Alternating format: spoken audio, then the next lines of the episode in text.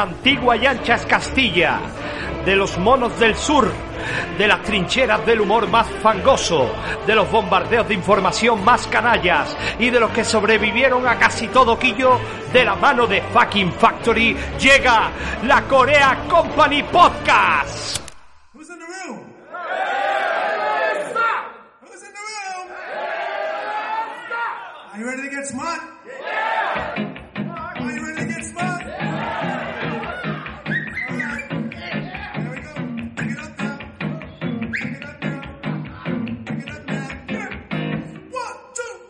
Hermanos y hermanas, niños y niñas, abuelos y abuelas, bienvenidos a Corea Company. Episodio 4. Al mando de la máquina está Fucking Factory y este que os habla es el camarada David Balcel. Estamos en la cuarta entrega del único magazine de la península unificada de Corea y este es un episodio que viene cargado de novedades, aunque sale un poco tarde por, eh, por cuestiones de alergia y demás virus que en estos momentos estamos sufriendo en todo el mundo, pero bueno, más vale tarde que nunca. En este nuevo episodio podremos encontrar eh, nuestras sesiones típicas como Vida en Corea, donde un habitante nos narrará eh, el día a día de esta superpotencia asiática. También tendremos una curiosa lista de personajes históricos en nuestra sesión Greatest Hits Dictatorial Company, las noticias más destacadas de esta última quincena y, como no, siempre para cerrar el podcast tendremos la palabra de nuestra querida y amada líder Kim Jin del Rocío. Todo esto es Corea Company, episodio 4. Pero antes de empezar vamos a hacer un pequeño repaso a nuestras redes sociales y recordaros a todos de que nos podéis encontrar en Twitter en arroba Corea Company y podéis escuchar Corea Company en iVoox, Spotify, iTunes, Google Podcast, Mixcloud, audiobip.com y difer- diferentes plataformas de podcasting, así que no es una excusa no encontrarnos. Asimismo mencionar que tenemos también abierto el canal de patreon.com barra Corea Company para el mecenazgo una pequeña ayuda es un arma que ayuda a fomentar la cultura, así que os animo a que ayudéis por los canales de Patreon, no solo a nuestro podcast, sino a muchísimos podcasts que están ahí en las trincheras del humor y de la cultura. Sin más, comenzamos Corea Company. breezy air with the sun now. Uh, so we can drive with the top down. Tell me whatever you need, know I got it. Hold up, let me be that somebody. 어제까지만 해도 나는 말이야. 여길 떠날 비행기표를 구하다가 얼굴 보자 너의 연락에 180도 변했어 시원나봐 콩깍지 다른 여자애들한테 난 늘 바빠 예뻐도 모르면 안 했어 my part cause right now it's so important 떤과 시간 다 Vida en Corea, la original y especial sección donde visitamos una ciudad y allí uno de sus habitantes nos cuenta cómo es el devenir de su vida en primera persona y de forma libre y espontánea. En el último episodio de Corea Company tuvimos el privilegio de tener al periodista deportivo Manolo Lamang.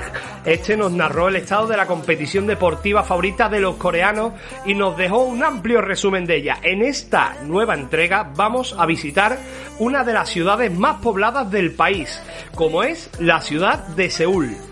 Allí, una joven llamada Lee Marikar Men nos va a contar cómo están viviendo el desconfinamiento los habitantes de esta hermosa ciudad. Como venimos haciendo en todas las entregas, iremos haciendo una traducción simultánea de la palabra de nuestra conciudadana lo más fiel y realista posible para no perder detalle de lo que nos cuenta esta joven coreana. 비슷한가요 우리? 그러니까 인정하죠. 아나 인정. 그 Hola pueblo europeo y oyentes del mejor magazine de mi país, soy Lee Mari Carmen y vivo en la ciudad de Seúl, una de las grandes ciudades de la península de Corea. Como en otros muchos países estamos viviendo momentos de júbilo porque ha comenzado el desconfinamiento en mi ciudad. 어, 나라 이만한 또래 콩알만한데. Antes de seguir mi narrativa, tengo que pedir paciencia y responsabilidad a todos mis conciudadanos, porque esta situación, eh, para que sea lo más controlada posible, así que os voy a contar cómo se está produciendo los hechos en mi ciudad. Mucha precaución y tomen medidas, por favor. 생각이 들어서였던 것 같아요. 저는 탄 피부가 El pasado día 4 de mayo empezó el desconfinamiento en fase 1, aquí en la península unificada de Corea. ¿Y cuál es la fase 1? Pues muy sencillo. Pueden salir a la calle hombres y mujeres casados una hora. Solos, para despejar la mente que lleva cuarenta y tantos días aguantando al cónyuge. También como medida excepcional, si tu suegra o suegro vive en tu domicilio, te dan dos horas de salida en vez de una. Las autoridades entienden el castigo que tienes que aguantar eh, a, a tu pareja y a tu suegro. 아무런 생각이 없어요. 전 한국 사람 좋아해요. 그런 걸 Los 생각하고 niños también pueden empezar a salir a la calle, siempre acompañado con un mayor que pueda ser capaz de gestionar cuestiones como que los más pequeños no coman hormigas, cacas de perro o arena de parque. Todo un reto para muchos padres coreanos. 외형적으로 그냥 잘생긴 사람이 좋아요. 인종을 떠나서 그냥 잘생기면 좋아하는 거지 뭐. En el tema del comercio también hay levantamiento de restricciones progresivas. Como novedad, las churrerías pueden abrir y vender churros los domingos por la mañana. Los clubes nocturnos también abrirán los fines de semana, pero solo podrán acudir solteros y solteras que lleven más de 40 días de abstinencia. Y no habrá contacto físico, no, no. Se va a colocar grandes pantallas en las habitaciones con acceso ilimitado a Pornhub Premium. 응. 그지? 맞아. 왜 그럴까? 아니 막 그런 사람 있잖아. 세훈아 너 Las competiciones deportivas se van a ir reanudando progresivamente, pero serán a puertas cerradas. Las televisiones nos darán gratuitamente todas las competiciones en horarios fijados infantil para mantener entretenidos a muchos adultos. Y hablando de deporte, también los ciudadanos podrán asa- salir a hacer deporte a la calle. Esto tiene que ser de manera individual y clasificado según lo oxidado que estés. Los más perezosos saldrán 15 minutos a pasear por fuera de los parques y para los runners 45 minutos a ritmo de galgo de montería por los parques, pero con separación de 3 metros entre ellos. ¿eh? Con esto se quieren evitar carreras populares clandestinas. Los paseos a las mascotas se van a ampliar a 25 minutos cada 4 horas, pero no olvidar no, que no hay que explotar a nuestros pequeños amigos. Ya se han denunciado algunos dueños que salían a pasear para aprovechar este hecho y sus mascotas ya tienen las patas como las piernas de Usain Bolt. No debemos hacer de un mal uso de nuestras mascotas para beneficio propio, ¿eh, cabrones? El sistema educativo también ha confirmado que no se vuelve, que no se volverá a reanudar hasta septiembre. Los exámenes serán online y se penalizará a aquellos que no se laven la cara para sentarse en el PC para las clases virtuales. Aquellos que intenten copiar por medio de otros dispositivos electrónicos se les va a sancionar con un mes de censura en Instagram y no podrán posturear en esta aplicación. Otra gran novedad de esta primera fase es que los fenómenos paranormales ya tienen libertad de aparición. Los ovnis pueden volver a circular libre por nuestro cielo, así lo ha confirmado la NASA. Los espectros pueden volver también a aparecer en las curvas y edificios donde habitualmente los podíamos ver. Y los hombres lobos pueden volver a cazar cabras de granja y ranchos. Se espera que esta primera fase de desconfinamiento sea positiva y que no haya aglomeramientos en la urbe. Eh, todo el mundo sabe de la gravedad de esta, de esta situación y no creemos que se vayan a saltar las indicaciones de las autoridades.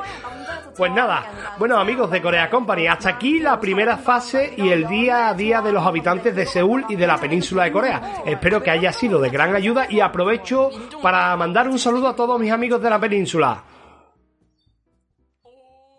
Muchas gracias amiga Lee Mari Carmen por narrarnos este desconfinamiento. Así que una vez cerrado este bloque, vamos a aprovechar para hacer una pequeña pausa para la publicidad. No tardamos nada, camarada.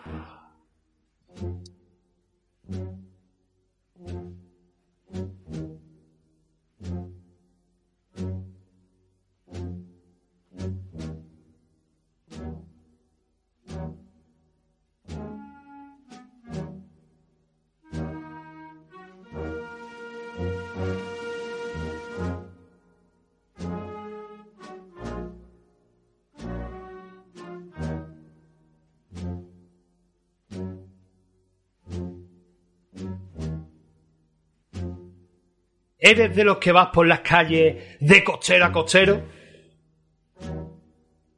Cuando ves una mantilla se te pone el nardo como la pata de una cama vieja.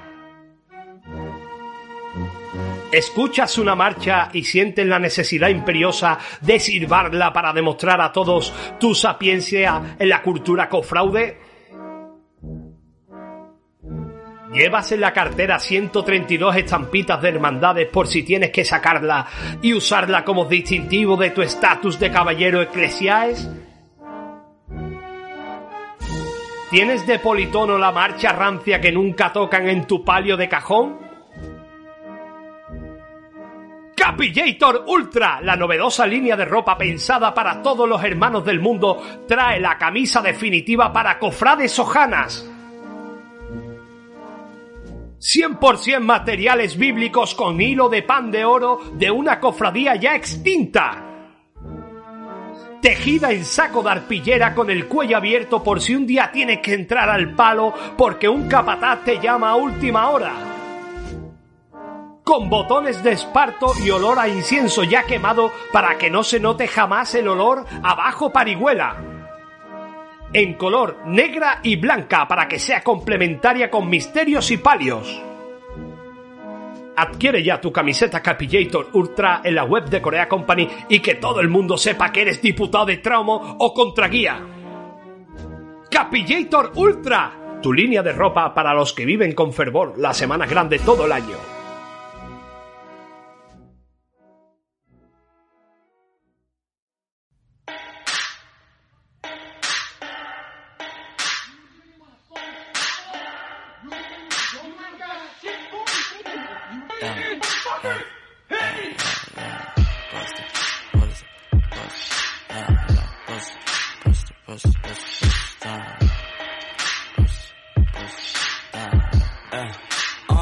Volvemos de la Publi con una nueva entrega de nuestra sección de historia más curiosa y peculiar de nuestro magazine coreano. Y es que estamos en el Great Hits Dictatorial Company.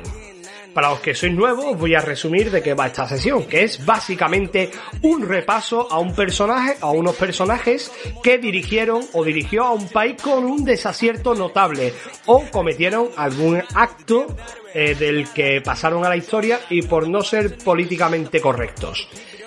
En el capítulo anterior tuvimos a Rafael Leónidas Trujillo, el dictador de la República Dominicana, pero en este cuarto episodio traemos una gran novedad, y es que no vamos a hablar de un personaje histórico en sí. Hoy, en nuestra sección, vamos a tener a 10 invitados que están considerados como una de las 10 personas, o están considerados como las 10 personas más terribles y sangrientas de la historia. Vamos a hacer un pequeño ranking de ellos porque como solemos decir en esta sesión, quien no recuerda su historia está condenado a repetirla. Así que vamos a ella. En el número 10 tenemos a Zug Beran. Su nombre quizás no te diga nada, pero Zug Beran, quien vivió en la India entre 1765 y 1840, es el mayor asesino en serie de la historia. Este malvado hombre dirigió a un grupo conocido como los Tuyi, estranguladores, una secta de asesinos a sangre fría, adjudicándose la responsabilidad del asesinato de 1939 personas por asfixia. Su maldad le valió la ejecución en la horca. En el número 9 encontramos a Heinrich Himmler. Cuando hablamos del régimen nazi, resulta casi in- inevitable pensar en Hitler, pero sus cercanos eran igual o peor. Entre estos se destaca la figura de Heinrich Himmler, considerado la mano derecha de Hitler. Fue el- principal ideólogo de lo que llamó la solución final al genocidio judío. Además, incluyó a personas con limitaciones y gitanos en su lista de indeseables, siendo responsable de millones de muertes. Antes de ser apresado, Henry Himmler se quitó la vida. Todo un valiente. En el número 8 está Tomás de Torquemada. Tomás de Torquemada fue un sacerdote que lideró la Inquisición en España entre los años 1483 y 1498. Tomás de Torquemada torturaba cruelmente a toda persona que consideraba infiel a la Iglesia. Sus métodos de tortura eran horripilantes y quienes lograban sobrevivir te- terminaban acusando a otros nada más mm, para terminar con ese suplicio. Torquemada no solo parecía un apasionado de la tor- tortura, sino que condenó a la hoguera a cientos de miles de personas, especialmente judíos, a quienes consideraban traidores de la fe católica. Esta horrible persona jamás fue castigada y murió pacíficamente a edad avanzada. En la séptima posición de nuestro macabro ranking está Iván el Terrible. Y su nombre nos adelanta ya su fama. Iván el Terrible fue un zar de Rusia entre 1533 y 1584, además de un asesino brutal. Desde que era niño disfrutaba torturando y asesinando animales, por lo que al llegar al poder llevó su hobby a seres humanos. Iván el Terrible propició el abuso y violación de mujeres, destruyó aldeas completas y mató a cientos de miles de personas. Una de sus aficiones era mirar las ejecuciones, que eran largas y acompañadas de mucho dolor. Su maldad era tanta que incluso mató a sus cercanos y a su propia esposa. La historia dice que murió envenenado, pero no se sabe por quién, que en todo caso muchos lo agradecieron.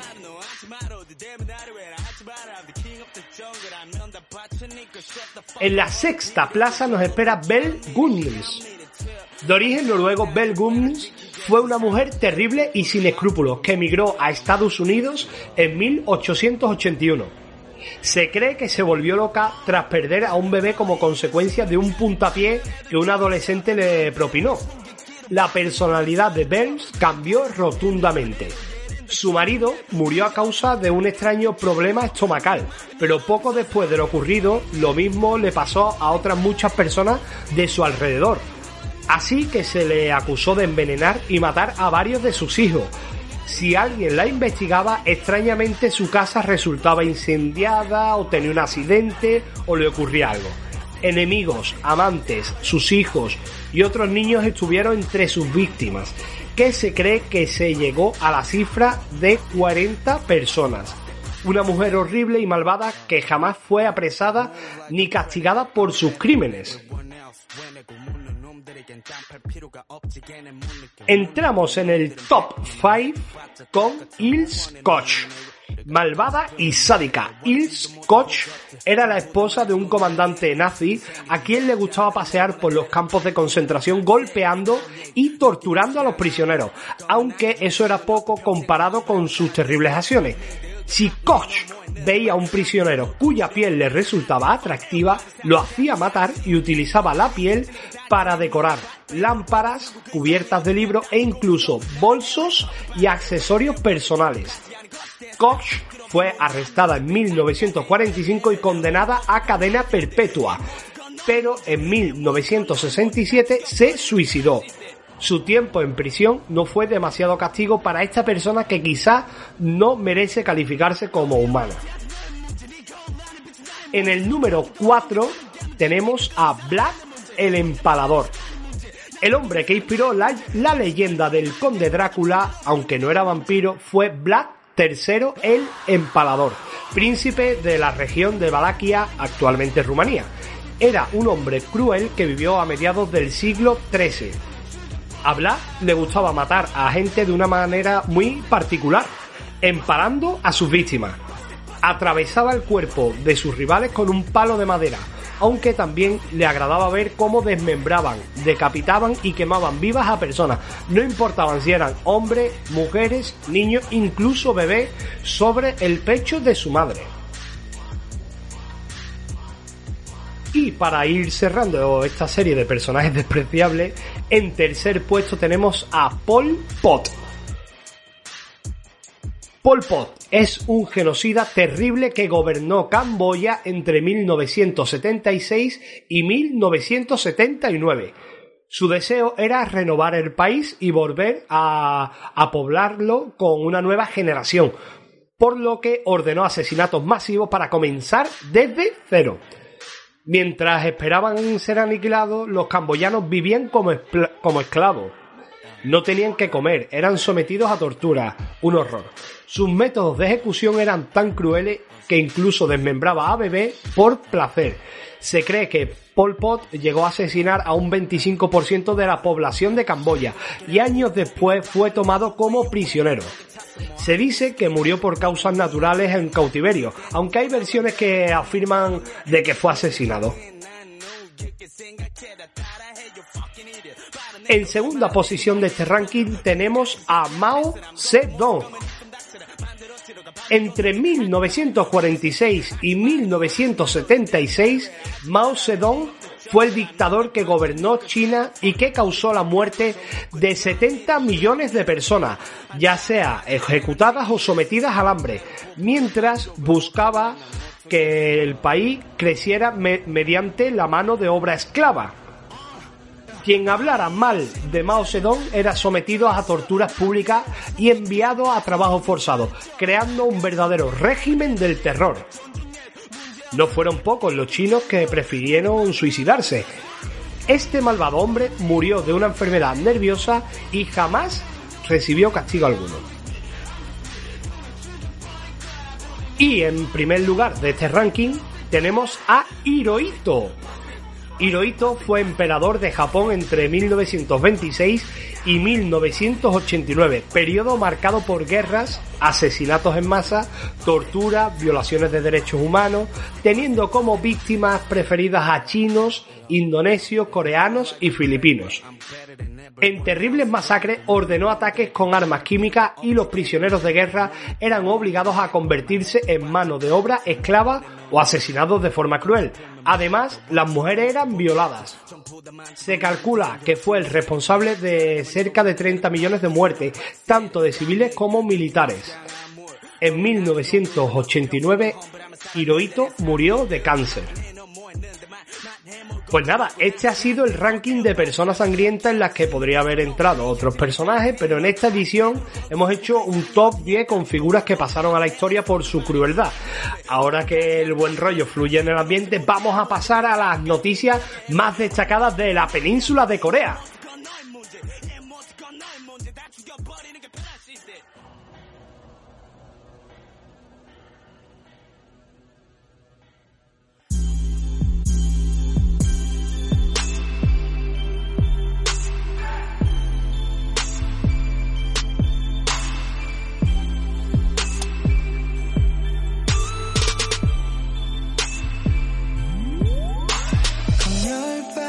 10시 반 내일은 일도 없지 작은 방 너와 나 전화기는 꺼져 있지 급하지 않아 절대 시간은 쉬고 있지 말은 해도 돼 느끼는 대로 해도 돼 Estamos en Corea Company, el magazine de la península unificada de Corea, y vamos a repasar las noticias más destacadas, esta vez de la última quincena.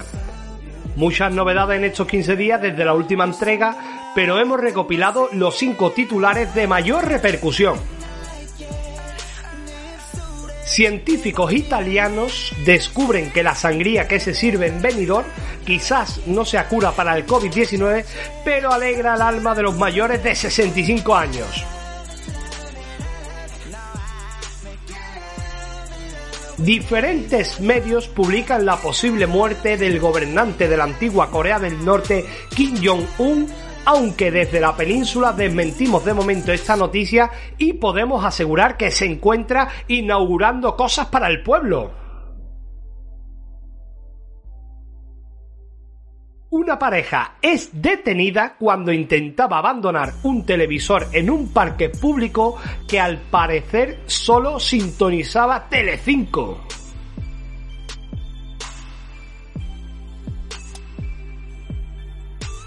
la desescalada de la pandemia registra un incremento de los runners de marca blanca.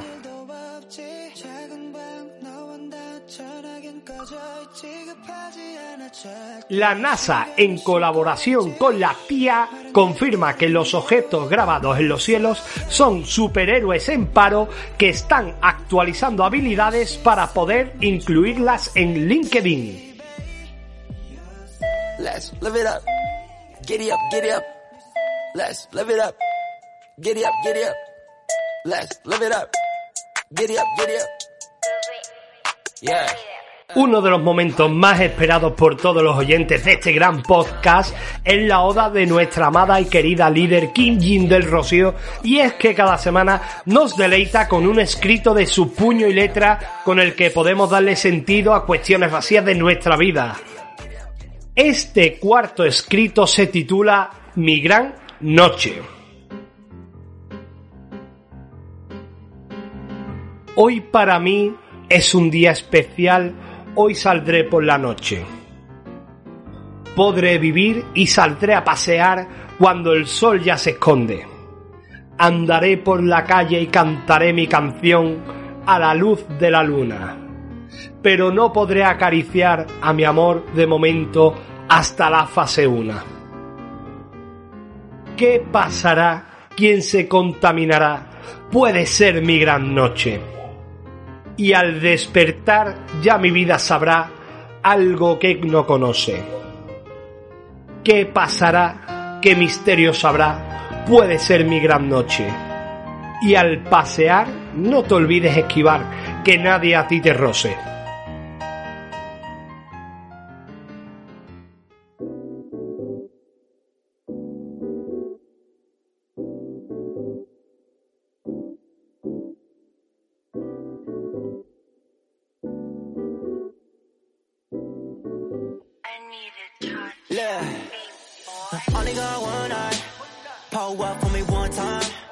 I only got one eye. Twerk it for me one time.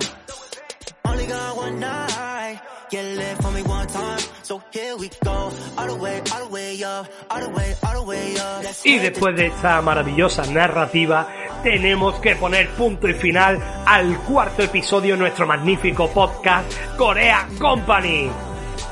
No antes nos vamos a despedir el podcast sin hacer otra vez un pequeño repaso a nuestras redes sociales y que recordaros que nos podéis encontrar en Twitter en arroba Corea Company. Y en iVoox tenéis también el botón de apoya por si quieres apoyarnos para sumaros a la lucha de, de la causa de la Corea peninsular unificada. También recordaros de que estamos en patreon.com barra Corea Company y ahí también podéis hacer vuestras donaciones a la campaña.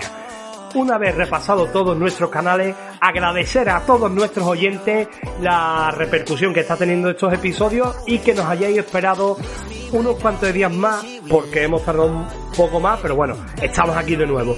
Agradecer, como siempre, a los chicos de Fucking Factory por hacer que esto medianamente funcione y a nuestra querida y amada líder por confiar en nosotros una semana más. Sin más, os invito a que escuchéis el episodio 5 que vendrá cargado de muchísimas novedades y curiosidades del pueblo coreano.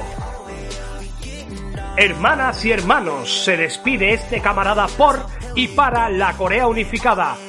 Hasta el próximo episodio, hijos.